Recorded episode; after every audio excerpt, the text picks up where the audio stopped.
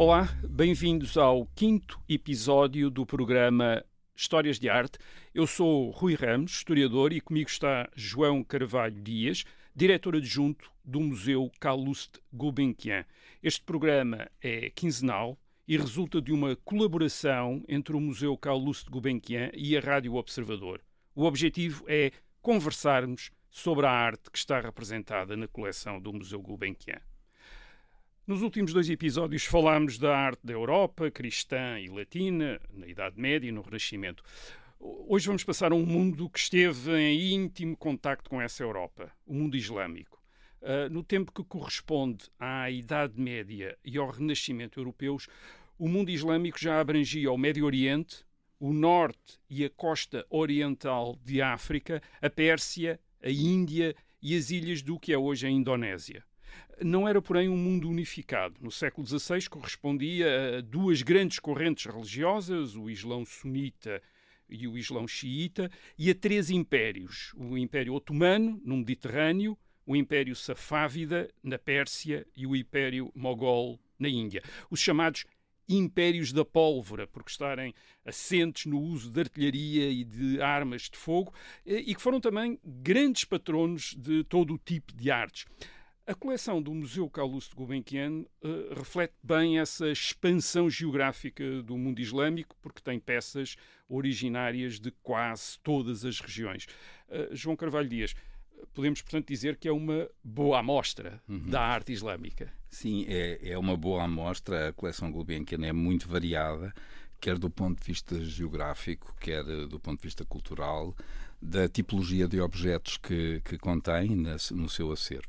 Portanto, temos uh, cerâmica, têxteis, arte do livro, uh, e isto são, uh, são, de alguma forma, testemunhos de, materiais destas culturas e que, ao mesmo tempo, também encerram grande relevância histórica. Portanto, para além de serem objetos muito bonitos, que, que, todos nós gostamos de apreciar, eles próprios têm uma, uma história a contar. Uh, vamos começar pela Pérsia, hoje chamamos Irão. Um, a peça mais antiga da coleção é uma taça de cerâmica pintada com cenas da corte persa, datada do fim do século XII, e representando um príncipe rodeado por jogadores de polo. Uh, dá a ideia de uma vida de corte muito sofisticada, como aliás é sofisticado o nível técnico uhum. e decorativo desta peça. Uh, por alguma razão, este tipo de louça terá sido um dos poucos casos em que Carlos Gulbenkian admitiu adquirir alguns pedaços e uhum. não peças intactas, como era o seu uh, costume. Exatamente. Um, é, é, interessante uh, o, o, trazer uh, a louça Minai, porque efetivamente é um, é, um, é um momento muito requintado, mas também uh, chamar a atenção que as cerâmicas do século XII e XIII que encontramos na coleção, elas efetivamente produzidas no Irão, em Rei e em Kashan, Uh, na, na, durante a dinastia seljúcida têm um, uma, um, um relevo muito particular. O, a dinastia seljúcida uh, corresponde uh, ao, uh, na, na, era cristã ao século XI, finais do século XI, princípio do século XII, portanto, princípio, princípio do século XI, 1029 a 1194, portanto, século, basicamente século XII. Um, se nós pensarmos o que é que está a ser produzido na, eh, na Europa, por exemplo, uh, nós temos eh, uma, um, aqui um padrão de, de comparação muito interessante. Um, e isso acho que nunca podemos perder de, de, de, de ter estas referências como norte e, este, este encontro entre os diferentes mundos que são regidos pelo livro, não é? As religiões do livro, Sim. Eh, elas estão sempre, digamos, em diálogo. E isso é, é, é muito importante também para o, o, o, elenco artístico e a representação que, que, que, nos vão deixar. No caso da taça que mencionou, ela, ela é efetivamente um, um Uh, e, e, eu aqui uh, talvez uh, pudesse falar, antes de falar nas, na, na Loiça Minai, falar um pouco na, na técnica do reflexo metálico, ah, que é, que é ligeiramente anterior uh, datável do século XII, ela adopta uh, duas cozeduras. Portanto, é muito interessante também o ponto de vista técnico. Eu, eu sou fascinado por cerâmica, portanto, e, e também como, como, ceramista amador, tenho sempre esta, esta vontade de explicar às pessoas como é que estas coisas são feitas.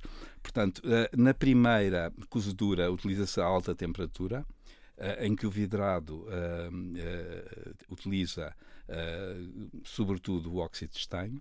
Uh, uh, e é sobre esse vidrado que a peça é pintada com os óxidos metálicos.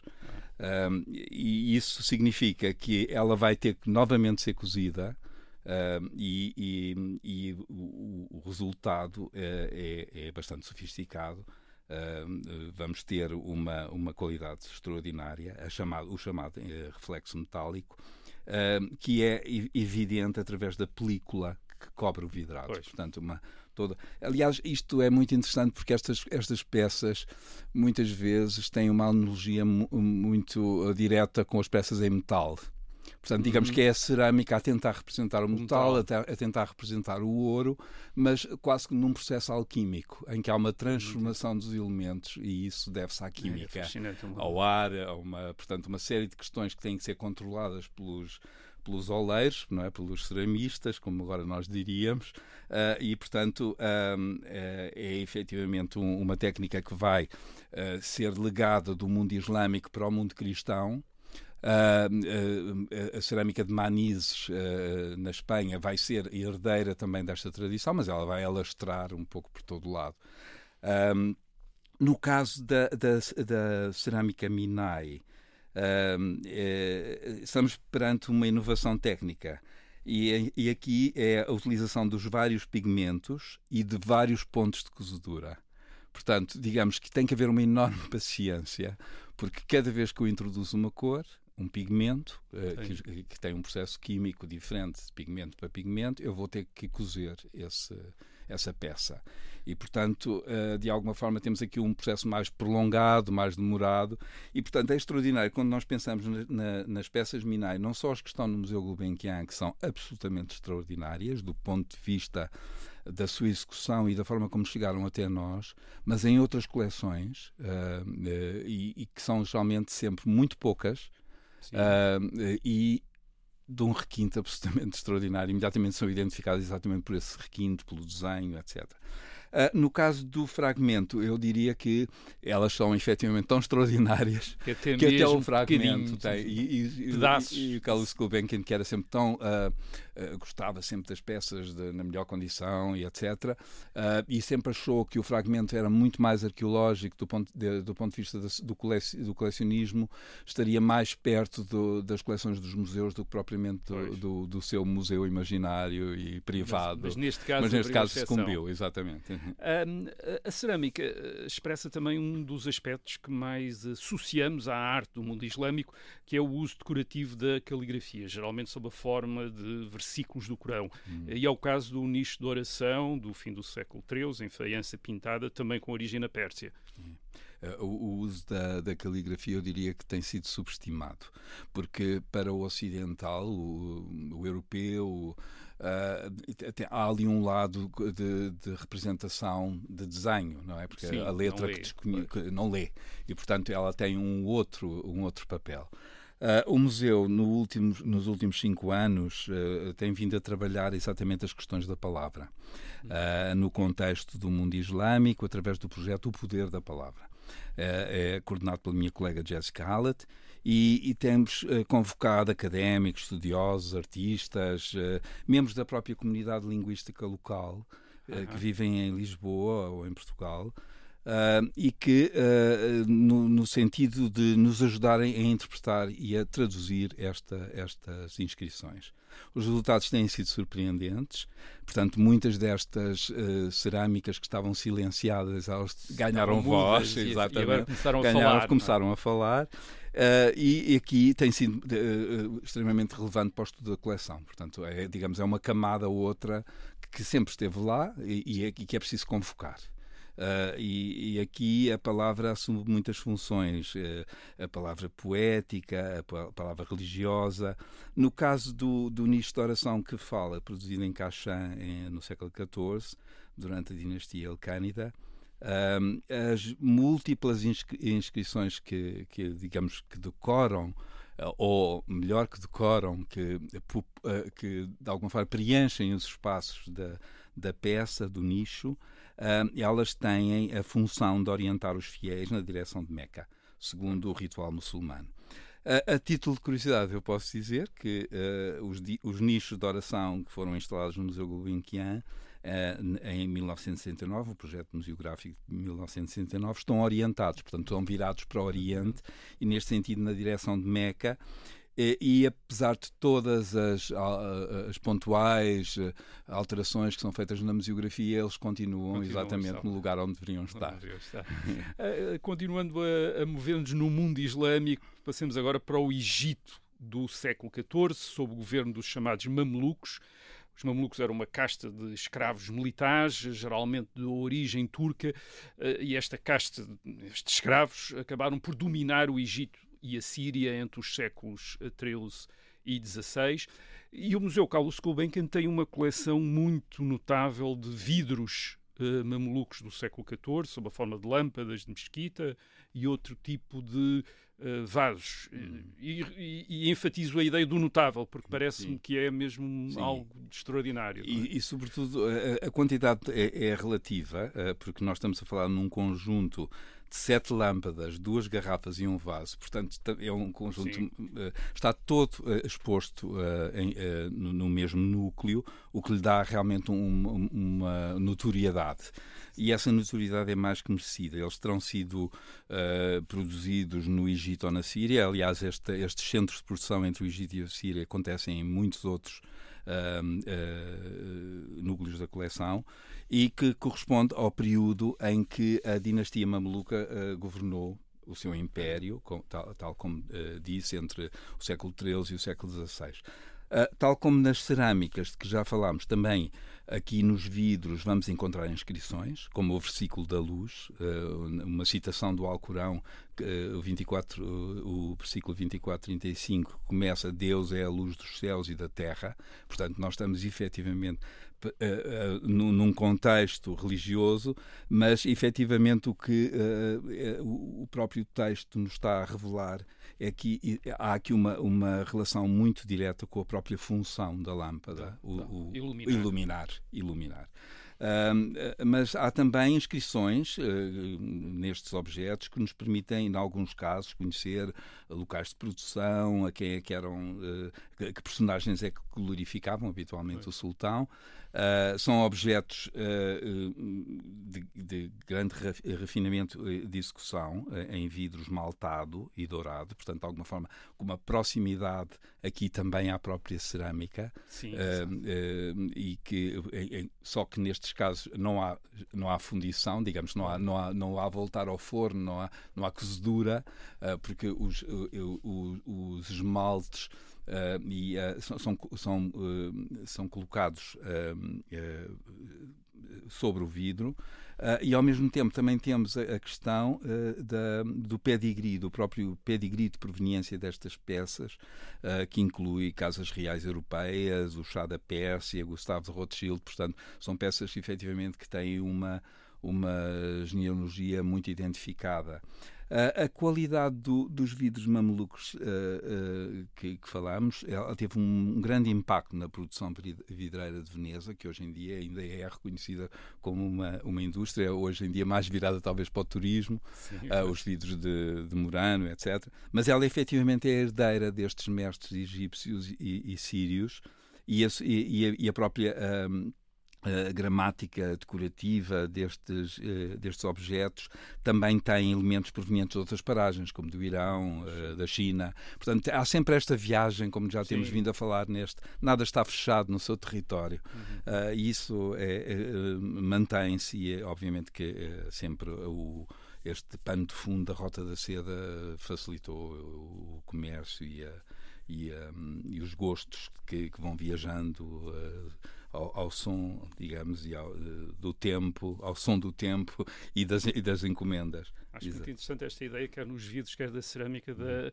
Uhum atingir com materiais que não são propriamente muito nobres, Sim. digamos assim, atingir o estado do precioso, do Exato. quase do metal do Exatamente. precioso, não é? Há sempre esta é vontade de, é, de, chegar ao precioso. É uma, é? é? de facto, é. uma questão técnica, uma questão decorativa, mas também técnica. Exatamente. Dizer, que é um, e, que vamos, e que vai estar presente também uh, nos textos. Nos textos, exatamente. exatamente. E entre os mais espetaculares peças da coleção do museu, com origem Sim. no mundo islâmico, estão precisamente os textos e, uhum. sobretudo, os tapetes que há 85 exemplares, salvo erro, é? na coleção. Há tapetes do Império Otomano, do Império Safávida, do Império Mogol e ainda do Cáucaso. Uh, Carlos Gulbenkian tinha um especial gosto pelos textos, esta vez pela enorme qualidade artística e variedade de padrões e motivos, mas talvez também porque veludos, sedas e tapetes recordavam o ambiente da sua hum, infância exato. e juventude no Império hum, Otomano, não é? Sim, eu costumo dizer que Gulbenkian é também um colecionador oriental, não é, não é apenas um, um colecionador oriental porque a maneira como, por exemplo, ele colecionou a pintura europeia não é propriamente a de um colecionador oriental. Claro. Uh, ou às artes decorativas francesas, ou orivesaria, uh, ou as joias do, do, do René Lalique. Uh, mas voltando aos tapetes e aos textas, e, a, e a, a, coleção de sedas otomanas é extraordinária.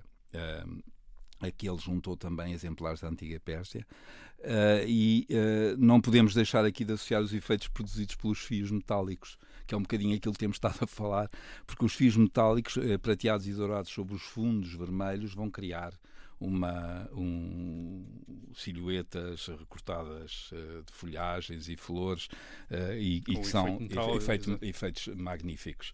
Uh, a coleção de tapetes está neste momento a ser estudada por um conjunto de especialistas internacionais e espera-se que no próximo ano surgirá o catálogo, que é bastante esperado há algumas décadas, uh, e surgirão muitas novidades, porque uh, para além da, da, beleza, da história da arte que está sempre associada a estes estudos, há também um, um lado mais científico do exame dos pigmentos, etc., o que nos permite perceber algumas circulações dos objetos uh, na geografia. Nós falámos de, de, cerâmica, falámos de vidros, falámos de tapetes, vamos falar agora de livros, que também foram um Sim. outro grande interesse de Gulbenkian, uhum. e aqui temos livros manuscritos da Pérsia dos séculos XV e XVI, ricamente decorados, a fazer lembrar uh, os livros medievais europeus. É? Sim, a, a, biblioteca que faz parte da, da, coleção inventariada como obras de arte, não, é? não, não são livros de consulta, digamos assim, inclui o setor que, que refere exatamente livros, fólios soltas, miniaturas, encadernações,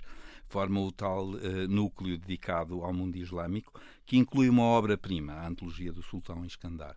Eh, é um manuscrito persa produzido em Shiraz uh, nos inícios do século XV, 1410-1411, uh, dinastia Timúrida, dedicado ao príncipe Iskandar, que era um importante mecenas das artes. Uh, são miniaturas de página inteira, absolutamente extraordinárias, são 38 uh, iluminuras decorativas, uh, textos poéticos, uhum. históricos, científicos, caligrafados, portanto, uh, é uma, uma obra notável. A, a coleção integra também antologias de poesia, manuscritos do Alcorão, textos científicos e as maravilhosas encadernações. Há uma peça que talvez mereça uma menção especial, que é o, o jarro de jade branco do século XV, propriedade do sultão Ulugh-Beg. Ulugh-Beg foi um dos sucessores de, Tamerlão, ou hum, Timur, exato. o grande conquistador mongol do século XIV, eh, que ocupou, hoje, eh, que ocupou o que é hoje o Irão, o Afeganistão e o Paquistão. E há dois pormenores curiosos nesta peça. Um é a asa em forma de dragão, que sugere uma inspiração chinesa e reflete hum. o papel destes impérios islâmicos uh, do Médio Oriente e da Ásia Central como pontos de contacto certo. com o Extremo Oriente, na, na, uhum. na chamada Rota da Seda, uh, e também um outro elemento interessante que são as inscrições de sucessivos proprietários. Portanto, além do Lugbeg, do século XV, temos mais dois imperadores mogóis da Índia do século XVII, o que dá a ideia de como estes artefactos foram conservados e circularam como marcas de poder também, como Isso, sinais de que o seu proprietário dúvida. tinha. Exato, e queria passar a, às gerações futuras, digamos assim. É, o, este jarro de jade branco, uh, uh, 1417, 1449, portanto, dá-nos uma ideia, estamos em pleno século XV.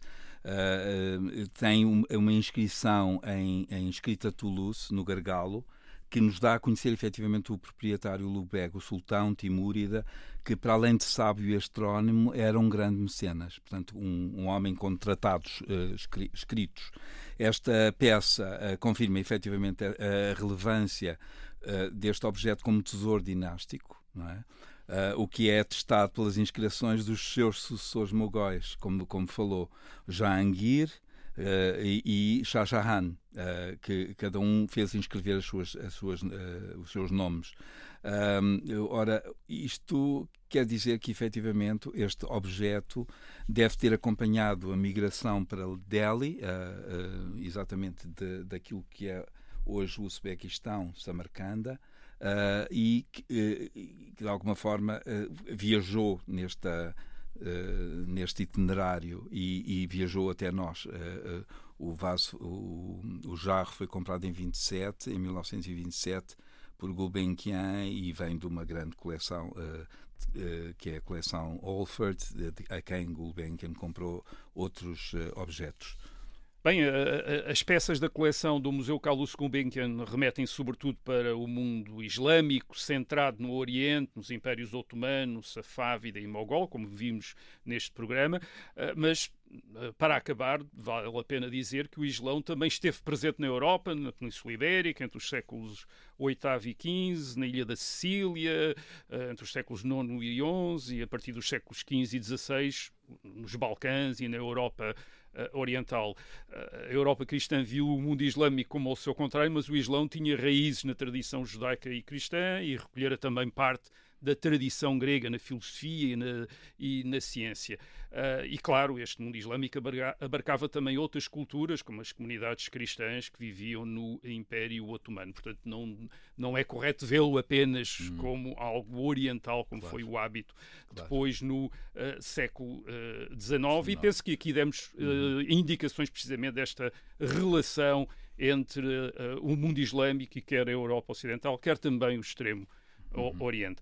Uh, obrigado ao João Carvalho Dias. Voltaremos daqui a 15 dias para falarmos da arte na China e no Japão dos séculos XIV ao século XIX, sempre a propósito da coleção do Museu Carlos Gulbenkian. Até lá e contamos consigo.